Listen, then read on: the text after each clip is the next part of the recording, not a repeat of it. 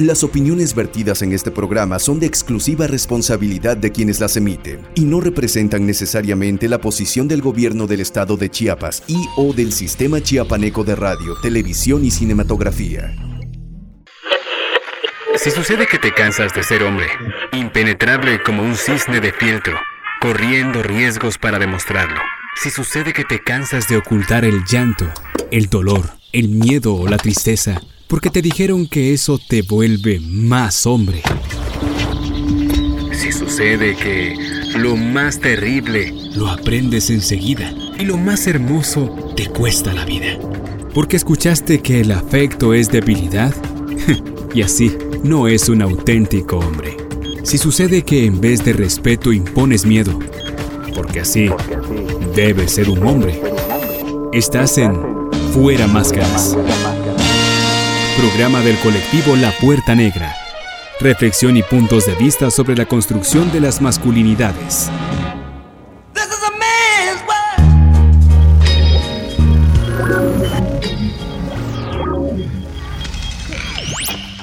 Bienvenidos, bienvenidas fuera máscaras, programa del colectivo La Puerta Negra. Es un gusto contar de nueva cuenta en los micrófonos con el doctor Rafael Alarcón Lavín. Él es asesor de la Organización de Médicos Indígenas del Estado de Chiapas. Asimismo es integrante del Grupo Independiente de Trabajo sobre Partería Tradicional en México. Bienvenido, doctor Rafael. Buenas tardes, Alfredo. Muchas gracias por haberme invitado nuevamente a tu programa Fuera Máscaras. Bueno, vamos a estar hablando acerca de la medicina tradicional indígena, pero sobre todo en el contexto de un dictamen reciente en la Cámara de Senadores. Eh, coloca, no coloca en riesgo el tema de la medicina tradicional indígena. Por eso la importancia de platicar con el doctor Rafael Alarcón Lavín. Quédese fuera, fuera máscaras. Eh, doctor Rafael, para entrar ya en materia, el programa pasado nos explicó usted a grandes rasgos acerca de los mandatos que hay eh, alrededor de la medicina tradicional indígena. Nos habló también acerca de la importancia de los territorios, de la cosmovisión, eh, de este sueño que permea a las personas que se, que se, van a hacer cargo de la medicina tradicional indígena, pero también hablamos de riesgos, de, de, consecuencias, hablamos también acerca de qué alternativas le quedan a los pueblos originarios frente a la salud comunitaria. Y recientemente eh, aparece en la Cámara de Senadores un dictamen que habla acerca del uso, la apropiación de los recursos de la medicina tradicional indígena. Para las personas que le están escuchando y que no sabemos nada del tema, ¿de dónde nació y cómo está esta idea de legislar la medicina tradicional? Sí, Alfredo, mira, esta idea de, legislar la medicina indígena ya es muy vieja, ya es muy vieja en, en este planeta, podemos decir colonial o virreinal, como le llaman, algunos, pasando por diferentes épocas hasta la actualidad, eh, sobre todo los sistemas médicos europeos y norteamericanos, eh, respaldados por leyes, se han robustecido con elementos de la medicina tradicional, principalmente la medicina tradicional indígena, en contrasentido, al mismo tiempo que se robustece la medicina alópata occidental, va perdiendo la medicina indígena. ¿Y va perdiendo qué? Va perdiendo principalmente elementos humanos, como son las parteras, los hierberos, los hueseros, los cruzadores, entre otros. Eh, por ejemplo, en el siglo XVI, Carlos I de España emitió algunas ordenanzas, le llamaban en aquel tiempo, o leyes, que prohibían la comercialización de una planta eh, que utilizaban para la sífilis, llamada guayaco, hoy le llaman guayacán. Emitió leyes para que sus colonias, principalmente eh, en lo que hoy es Cuba, llamaban española, y las Antillas, y, algunas colonias que tenía en Sudamérica, en países tropicales, comercializaran el guayaco. O sea, no se les prohibía a través de leyes que estas colonias comercializaran. Era un eh, privilegio exclusivo del rey, de Carlos I, quinto de Alemania, que no este, dar los permisos para comercializarla. Entonces, Carlos I otorgó el monopolio de la explotación del guayaco, era muy codiciado en Europa, porque había mucha sífilis, había una epidemia de sífilis, a una familia alemana Fugger, le dio la concesión para comercializar. ¿A cambio de qué? A cambio de préstamos, eran, eran, banqueros, eh, le estaban a Carlos I para que siguiera sus guerras en Europa, principalmente contra Inglaterra, pero también para mantener el control político y económico en sus dominios, sofocando los levantamientos de los pueblos indios.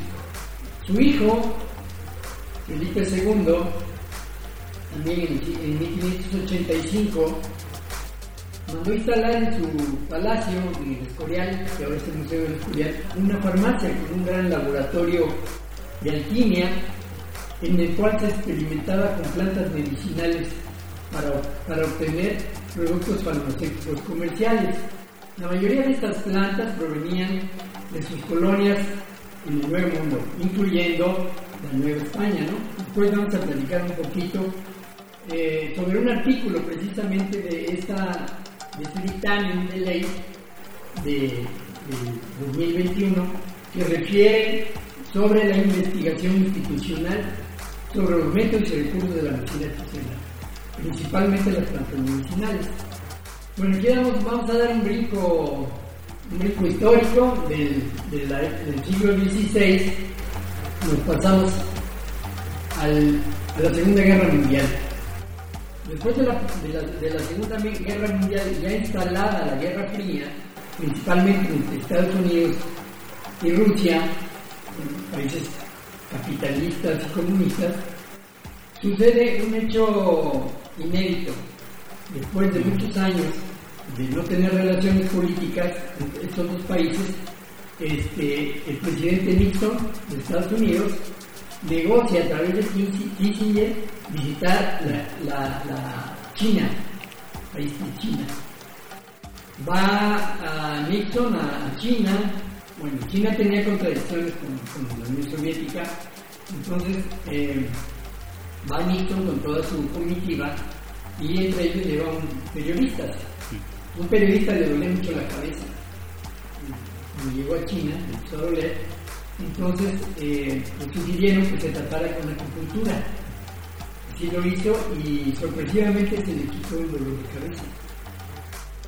Hizo un reportaje, lo publicó en Estados Unidos y a partir de ahí la OMS y sus países miembros, entre ellos México, eh, empezaron a, sugerir a sus países miembros, que son muchos, que usaran las medicinas tradicionales que existieran en su país. O sea, les dio la idea a la OMS. México estaba ahí, dijo, bueno, pues yo tengo medicina tradicional, tenemos en México, entonces vamos a, vamos a hacerlo. Pero resulta que la OMS dijo, bueno, utilicen sus medicinas. Fue la, la, idea de la OMS, pero cada quien dijo, bueno, pues, ¿cómo, ¿cómo lo vamos a hacer? México, a través de la Dirección de Medicina Tradicional y de la Secretaría de Salud y con la venia de la OMS, eh, inició las sesiones de asesorías entre la Cámara de Diputados para cambios legislativos en la Ley General de Salud en relación a la medicina tradicional. En abril de 2021, la Dirección de Medicina Tradicional propuso una iniciativa de ley para modificar la Ley General de Salud en relación a la medicina tradicional. ¿Qué, significa eh, esta reforma, a reserva de seguirla platicando más a profundidad, pero si nos puede adelantar, qué significa esta reforma? ¿Pone en riesgo a la medicina tradicional? Sí, desde luego que sí, porque a partir de lo que ya decía yo, mencionaba, las sugerencias de la OMS, México decidió aprovechar sus medicinas, medicinas tradicionales, pero le añadió, o sea, una, podríamos decir, una estrategia y le puso en condiciones adecuadas.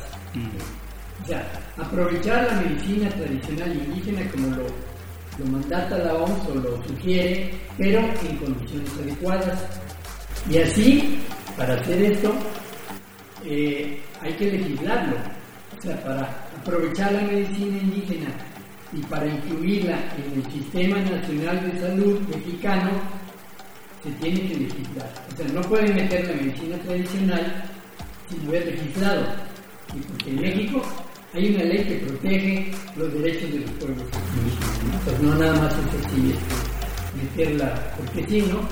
Entonces, bueno, ya vino, vino una propuesta de ley y eh, México, la Secretaría de Salud propuso un cambio al artículo 6 de la Ley General de Salud que dice, es el artículo 6 bis, dice promover el conocimiento y desarrollo de la medicina tradicional indígena y su práctica en condiciones adecuadas. Ahí ya incluyó el mandato de la OMS aplicado a la legislación mexicana, pero en condiciones adecuadas. Perfecto. Estamos platicando con el doctor Rafael Alarcón Lavín acerca de este reciente dictamen interesante, el contexto histórico que él nos está brindando para ver en qué momento está en riesgo. Nos ha afirmado que, que sí vamos a seguir platicando, seguimos en fuera, fuera máscaras, continuamos. Uno no siempre hace lo que quiere, pero tiene el derecho de no hacer lo que no quiere. Llora nomás, botija. Son macanas que los hombres no lloran. Aquí lloramos todos. Gritamos, barremos, moqueamos, chillamos, maldecimos. Porque es mejor llorar que traicionarse. Llora. Llora. Pero no olvides. Hombre preso que mira a su hijo, Mario Benedetti.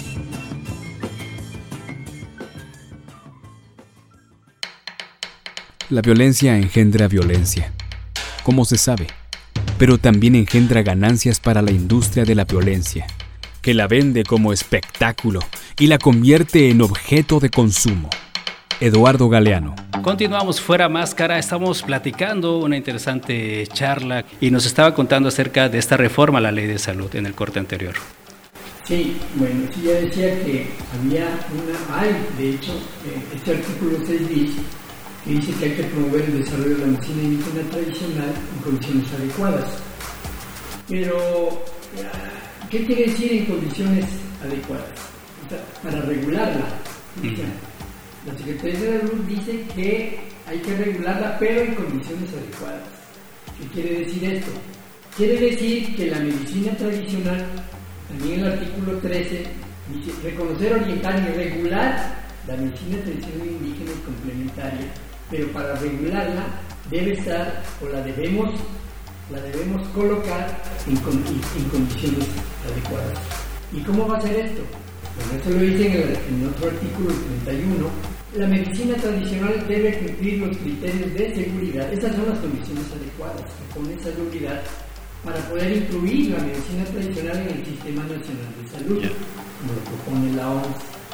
Debe cumplir con varios criterios mencionan seguridad, eficacia comprobada, costo-efectividad, adherencia a normas éticas y profesionales. Esas son las principales eh, condiciones para, para incluir la medicina tradicional en, la, en, el, sistema de salud. Y si vemos estos, eh, estos condicionantes, pues eh, son muy difíciles de, llevar a cabo. O sea, comprobar la, efectividad de una medicina, eh, porque esto no nada más es una, son varias. Cada región de México tiene, en Chihuahua, aunque tiene características similares, son diferentes. Mm. Usan diferentes métodos. Entonces, eh, comprobar, por ejemplo, que las plantas medicinales son efectivas pues no lo hacen las instituciones de salud. lo hacen los grandes laboratorios farmacéuticos que estudian los plantas medicinales. Lo que, ha, lo que ha hecho México es nada más hacer estudios fitoquímicos que le negocian a las empresas farmacéuticas transnacionales para que ellas completen los estudios químicos y farmacológicos. O sea, de esto de de, de, comprobar, ¿cómo van a comprobar que es efectivo eh, la sobada de las carteras? O sea, tienen que hacer estudios clínicos eh, regulados en comunidades indígenas con un número determinado de embarazadas para poder concluir que funcionan las, la sobada, por ejemplo, ¿no? Y las normas éticas, pues las normas éticas son del sistema de salud, que tiene normas éticas tal vez diferentes a la medicina indígena. Entonces no pueden aplicarle este derrotero a la, medicina tradicional. Eh, utilizar las plantas medicinales, también como lo refieren en un artículo de, esta iniciativa, es, eh, eh, lo han hecho en algunas ocasiones, ¿no? aprovechar las plantas medicinales.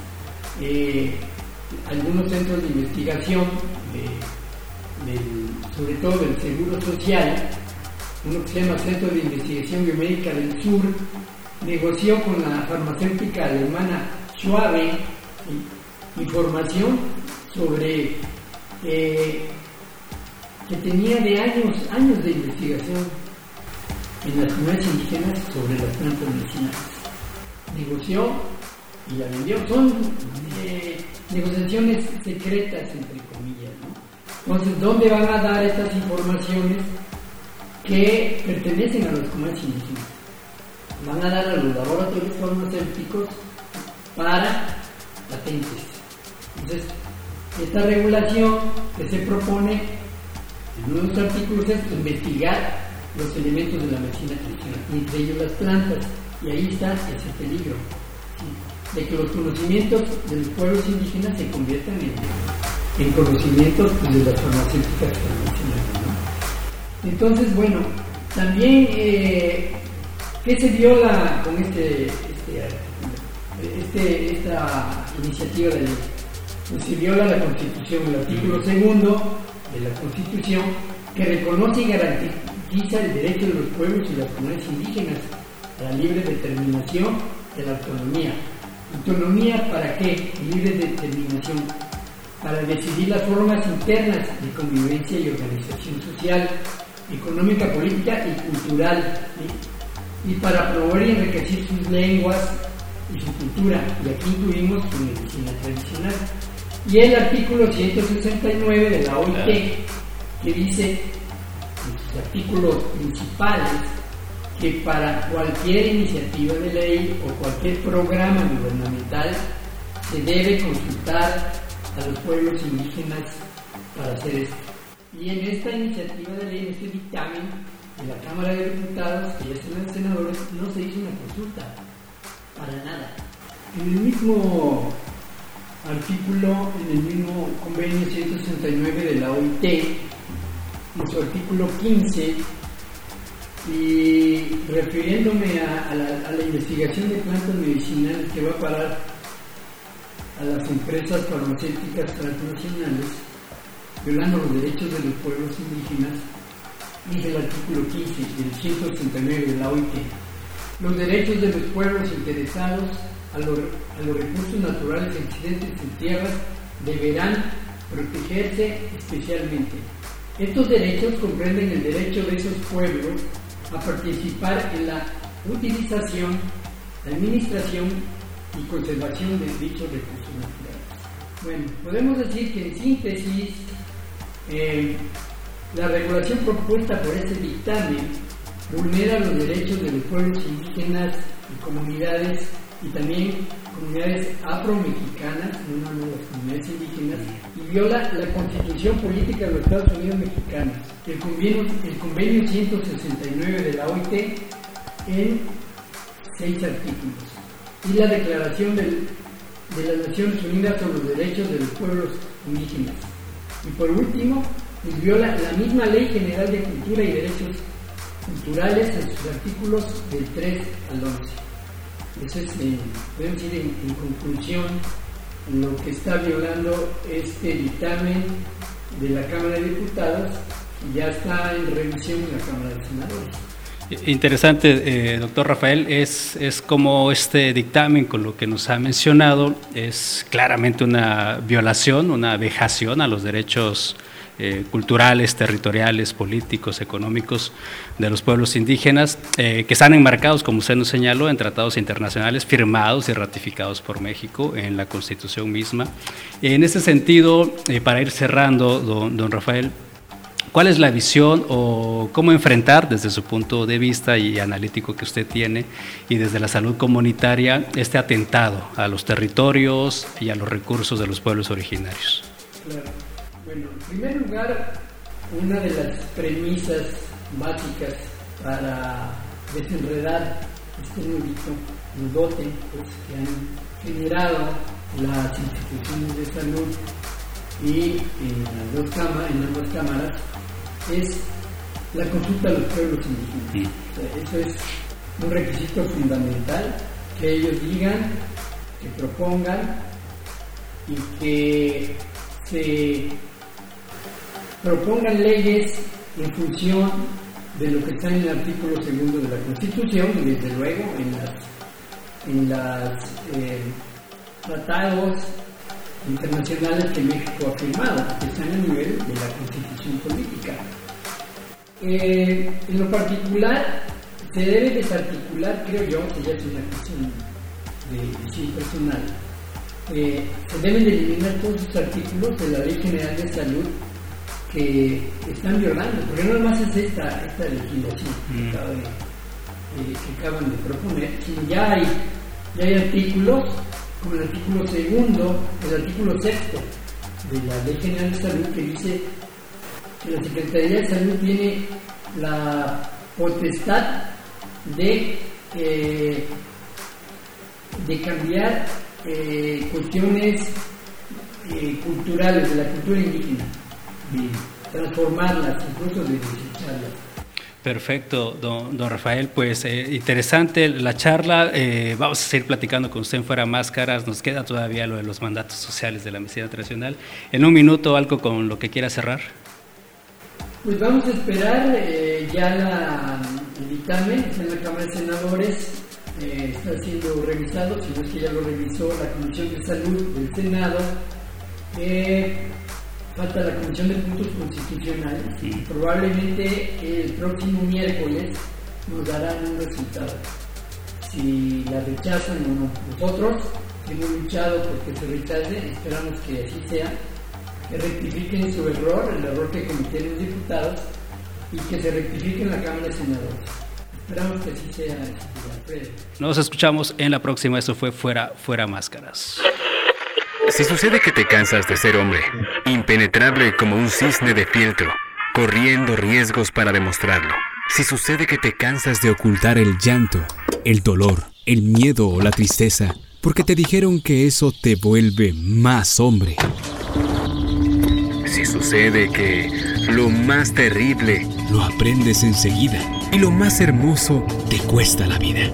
Porque escuchaste que el afecto es debilidad y así no es un auténtico hombre. Si sucede que en vez de respeto impones miedo, porque así debe ser un hombre.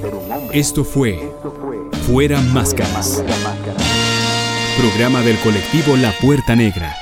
Reflexión y puntos de vista sobre la construcción de las masculinidades.